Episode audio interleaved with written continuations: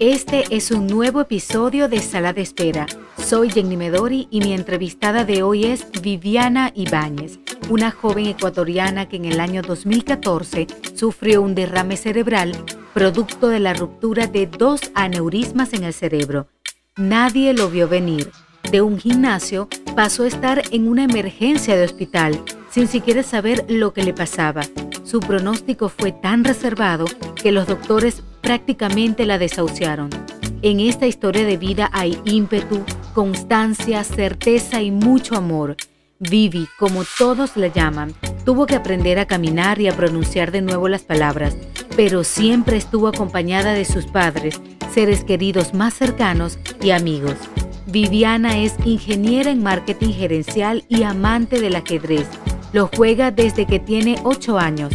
Estoy convencida que este deporte mental dotó a Viviana de habilidades que le ayudaron a salir fortalecida de su accidente cerebrovascular. Se graduó con el mejor promedio de su promoción y su tesis fue publicada en la revista científica RISTI. Hoy esta chica vive la vida sin miedo y plenamente consciente de cada segundo.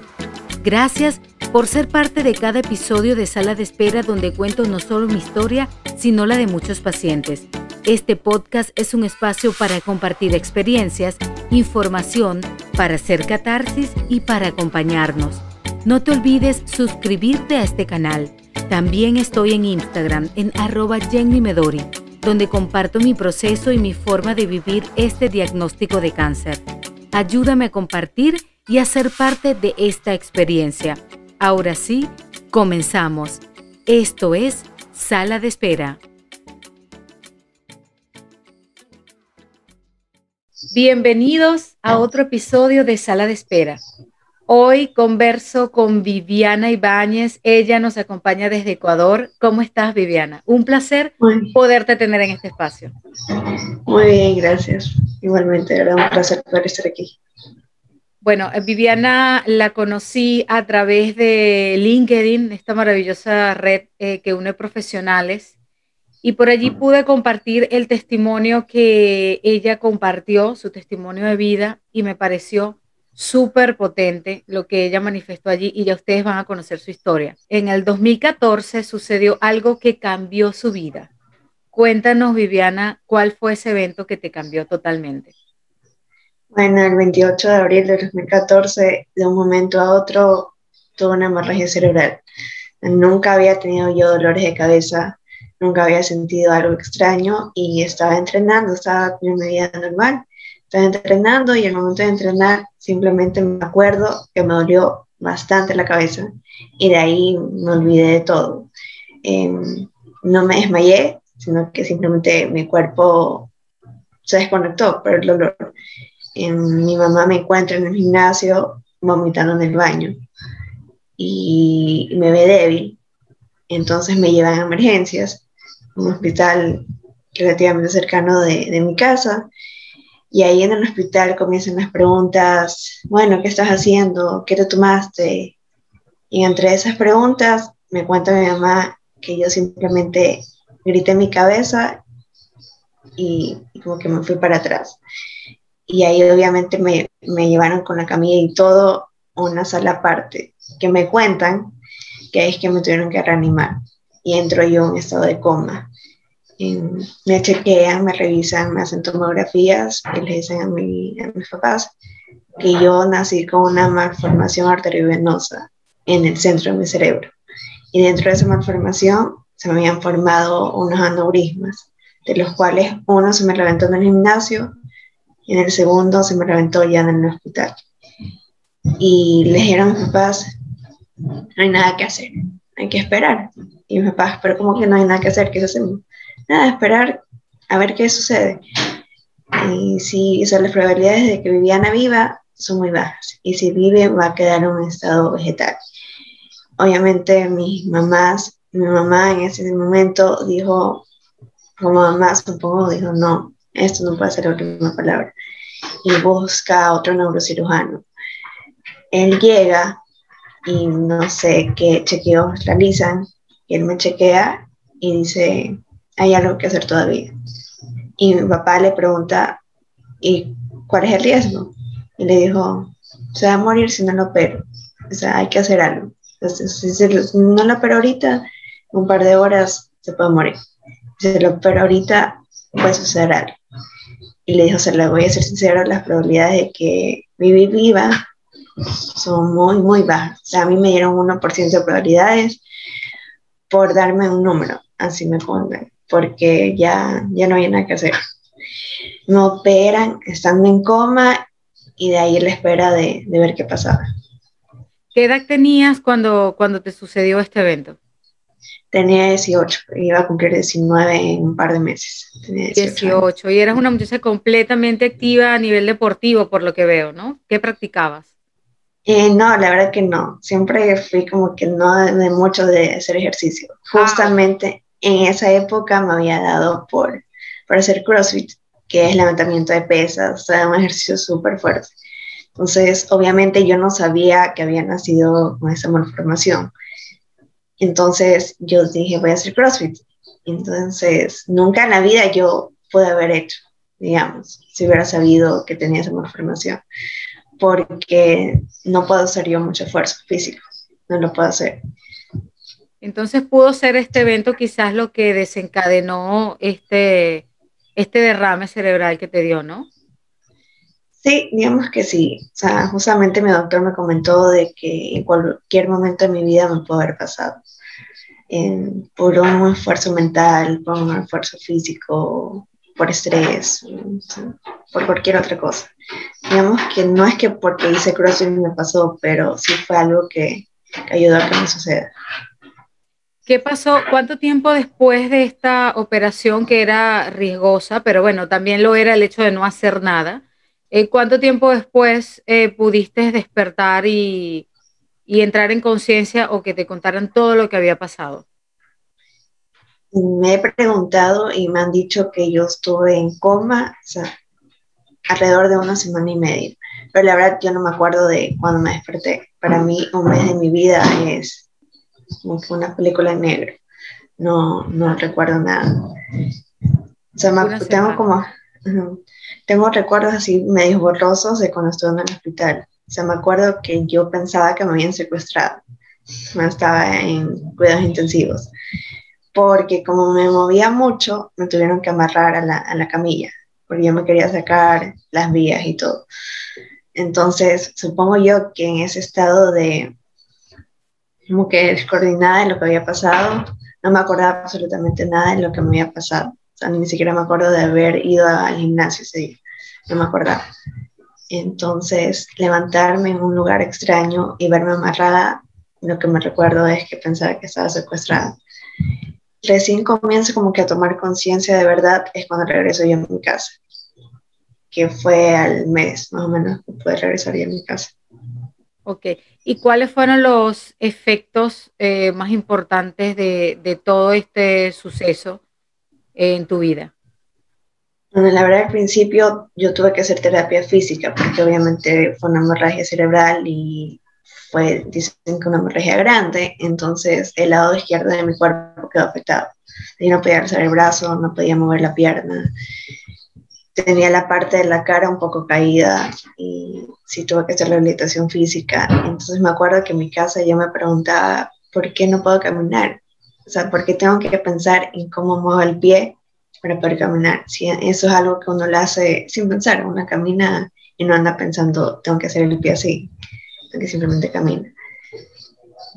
Entonces te tocó prácticamente caminar de nuevo. ¿El habla también se te afectó o eso sí quedó normal? Eh, ciertas palabras me costaban pronunciar. O sea, me acuerdo clarito que una palabra que me llamó la atención. Decirla fue escarcha la primera vez que la dije después de lo que me pasó, fue como que me costó, le tuve que decir lenta, escarcha, pero no es que no podía hablar, sino que obviamente estuve intubada y quedaron ciertas que secuelas de eso, pero, pero no, solamente fue como que volver a, hablar. ¿Cuánto tiempo, cuánto tiempo te tomó eh, volver a la normalidad? volver a caminar eh, al 100%? Aproximadamente dos semanas. Dos semanas, fue bastante rápido, a pesar de todo, tuviste una muy buena sí, la verdad que sí, así me comentaron de que fue una recuperación muy rápida y la verdad, o sea, justamente como que acomodaron un cuarto abajo de mi casa, mi casa es de dos pisos, entonces acomodaron un cuarto abajo porque yo no podía subir las escaleras. Pero igual, digamos que en las dos semanas que ya he podido caminar, el sobre las escaleras no lo, no lo podía hacer solo, tenía que hacerlo acompañado, porque igual estaba débil. Bueno, igual eh, yo creo que tú eres una persona súper afortunada porque muchas cosas ocurrieron eh, desde el momento en que te da este derrame para que todo empezase como a fluir, ¿no? Primero la insistencia de tus padres, eh, segundo encontrar un doctor que realmente se arriesgara a realizar esta operación en contra de todo pronóstico, ¿no? Pero era como que estabas en igual proporción, ¿no? O sea, si no se hace nada, muere, pero si se hace también hay un riesgo muy grande, bueno, vamos a correr el riesgo en busca de algo, ¿no? Una esperanza de vida para ti. Y, y el escuchar que tuviste una recuperación muy rápida, eh, bueno, yo creo que también allí, bueno, no sé si crees en Dios, pero yo creo que, que hubo mucha de, de, intervención allí divina porque este, es, es, la verdad bien llamativo todo esto a ti que te pasó, ¿no? De, de haberte recuperado tan rápido de un evento tan, tan impactante como este. Eh, ¿cómo, ¿cómo, es la Viviana antes de el, el derrame y el, la Viviana después del derrame cerebral? Eh, la verdad, la Viviana antes de no, no le había pasado nada. La verdad que yo era así como que una niña rara, porque nunca, nunca, nunca me... O tenía las típicas gripes o tos una fiebre de vez en cuando, pero de ahí en mi vida yo había tenido alguna operación, alguna enfermedad grave. Entonces, como que daba la vida por sentado. Creo yo que la mayoría de personas llegamos al punto en que no somos conscientes de que vivir es un milagro. O sea, es un privilegio y un milagro. Entonces, cuando me levanté y me levanté y, y comencé a como que tomar conciencia y me di cuenta de, de que es un milagro estar vivos y hoy estamos y mañana no sabemos. Y lo que en verdad yo me di cuenta en ese momento es cuando regresé a mi casa, es como la, la, vida, mi vida y la vida de mi familia se había puesto como en pausa, pero la vida de, de mi alrededor continuó. Yo justamente estaba por entrar a clases en la universidad y me atrasé un mes y yo veía desde la cama acostada como todo el mundo había regresado a clases y tenía su vida social normal, su vida mm, de ejercicio normal y yo no podía. Digamos que eso sí me costó un poco al principio, pero lo fui aceptando. Y es algo que creo que sí he aprendido durante ese tiempo, es en aceptar las cosas de la vida y tomarlos de, de la mejor manera posible. la verdad es que yo sí creo en Dios desde todo que después de eso que pasó hubo un fortalecimiento en, mi fe. Porque como tú comentas, se vio la mano de Dios desde el primer momento, desde el primer segundo que me pasó. Hasta el día de hoy lo, lo sigo viendo.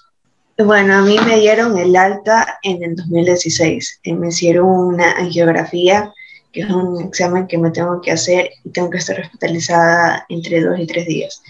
En el 2016 fue como que el chequeo que me, donde me dijo mi doctor, está jurado.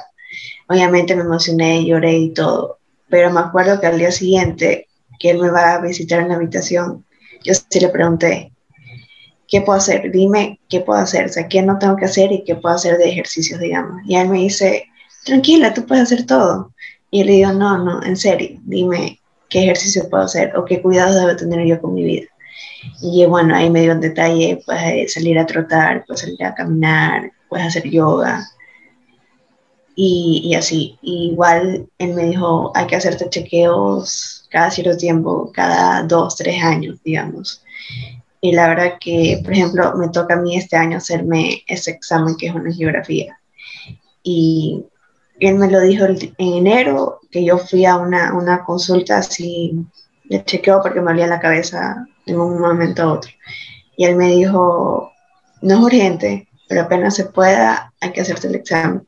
Obviamente mis papás se angustiaron en ese momento, porque igual es un examen que, en, el, que yo tengo que estar hospitalizada. Pero yo, la verdad, lo tomé lo más tranquila posible porque la mejor manera de saber cómo estoy haciendo un chequeo. Y la verdad, por ejemplo, el tema de dolores de cabeza. A todos nos ha dolido la cabeza en un momento. Pero en mi familia, cuando a alguien le duele la cabeza ahora, es, ¿qué puede ser? Entonces, por ejemplo, a mí sí me dolía la cabeza bastante, digamos, a los 14, 15 años. Pero justo resultó que yo necesitaba usar lentes. Entonces, asoció el dolor de cabeza porque no estaba usando lentes. Pero quizás si se hubiera ido un poco más allá, se hubiera identificado lo que tenía yo en el cerebro. Entonces, creo que llega un punto en el que uno aprende a escuchar a su cuerpo. El cuerpo, siento yo, por lo menos personalmente, que me avisa, hey, está pasando algo. Por ejemplo, yo hace un par de años salía a caminar todos los días y como ya me sentí segura, comencé a trotar, a trotar, a trotar todos los días. Hasta que un día mi cuerpo me dijo, Vivi, calma, no, no te esfuerces mucho, porque sentí de momento a otro mareos, dolores de cabeza, y yo sabía que no eran normales. Entonces, la salud, como tú dijiste, si tenemos salud, podemos tener todo, o o sea, podemos tener todo, pero si no tenemos salud es como si no tuviéramos nada. Qué importante eso que dices y es que aprendiste a escuchar tu cuerpo, porque muchas veces, eh, bueno, creo que la mayoría de las veces los, eh, los seres humanos vivimos en automático y la verdad el cuerpo sí nos da señales de que algo no está bien y lo ignoramos hasta que llega un momento y bueno, llega ese gran stop en el que, bueno, o le haces caso a tu salud o le haces, pero ya, hasta, hasta aquí te traje, como quien dice, ¿no? Eso es súper importante, que hayas aprendido a escuchar tu cuerpo, ¿verdad? Y, también el que decidiste tomar, como quien dice, la, batuta de, tu vida y de tu salud y el, oye, dime de verdad qué puedo hacer y qué no, porque tampoco quiero vivir con miedo. Y como tú dices, o sea, no vivo con miedo, pero sí estoy atenta a las señales y pues eh, cualquier eventualidad o algo que detectas que no es quizás normal, pues tomas, eh, no te preocupas, sino que te ocupas. Sin embargo, está ese miedo latente en tus padres y que es comprensible y bueno, ellos están allí como que mayormente alerta de toda esta situación, ¿no? Eh, ¿Qué podrías decirle a las personas que te escuchan a través de este espacio como un mensaje, ¿no? Eh, sobre, sobre la vida, sobre, sobre eso que hacemos o quizás no hacemos y que nos limita o que nos ponemos muchísimas excusas para hacer eso o para dejar de hacer cosas. La verdad, ahorita justo se me vino algo a la mente y es que somos mucho más de las cosas malas que nos suceden. por ejemplo, yo que tuve una hemorragia cerebral, no tengo miedo de contarlo, porque si tuve una hemorragia cerebral, lo, lo supe sobrellevar y no me define. Y, y vivo mi vida, como tú acabas de decir, no con miedo, sino con tomando ciertos cuidados de ser necesarios. Y, y eso, soy mucho más que eso malo que me pasó.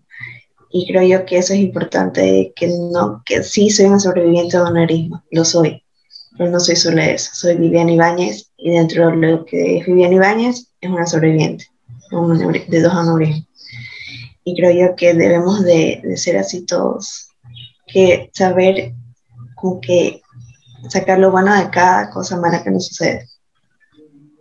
Es lo más importante. Es así, es así, has dicho cosas que son... Eh, eh, súper potentes, súper inspiradoras, inspiradoras y sobre todo, mira, a raíz de, este testimonio que tú contaste, en una red que quizás se puede percibir como algo fría, ¿no? Porque es muy, muy profesional, allí no, va mucho de los sentimientos, sin embargo, está cambiando eso un poquito en LinkedIn. Em, levantaste una, una, cantidad de testimonios, eh, personas que se atrevieron, incluso estaba revisando a contar que también le habían pasado eventos iguales, personas que se atrevieron a, motivarte a seguir adelante, a compartir testimonios de fe, y eso es importante, o sea, eh, compartir cada una de las cosas que a nosotros nos pasan eh, hay que contarlas, ¿no? Porque pueden resultar inspiradoras para otros. Pues, e, es, es quizás esa, esa motivación que está necesitando alguna persona para salir adelante, como en este caso lo has hecho tú. Y eso es importante, eso hay que replicarlo. Eh, tus amigos, ¿qué te dicen tus amigos de todo este evento? Eh, el antes y después de, de, estos amigos más allegados, más cercanos que, que tienes tú. Claro, justamente mis mejores amigas, tengo dos mejores amigas de toda la vida, fueron las únicas que como que estuvieron viviendo esto de cerca, me fueron a ver al hospital, vieron mis primeros pasos, por así decirlo. La verdad yo no me acuerdo. Sé que fueron porque me lo han dicho, me lo han contado. Pero ellas estuvieron ahí y, vieron mis primeros pasos y me cuentan las mamás de ellas de cómo ellas regresaban a sus casas tristes porque me veían sin pelo, sin poder caminar, usando pañal y decían, ¿por qué le pasó esta Vivi? Pero la verdad, yo siempre, cada vez que hablamos de eso, me hablan como que Vivi, tú eres un ejemplo de fortaleza, Vivi, mira lo que superaste. O si yo en un momento me siento mal por cualquier razón, me recuerdan, Vivi, tú superaste eso, no te sientes mal. Viviana, volviste a nacer completamente, desde no tener cabello, que la mayoría de los bebés nacen peloncitos, hasta empezar a caminar, eh, poder pronunciar ciertas palabras, eh, utilizar pañal, qué duro, qué duro debe ser eso en una persona tan joven.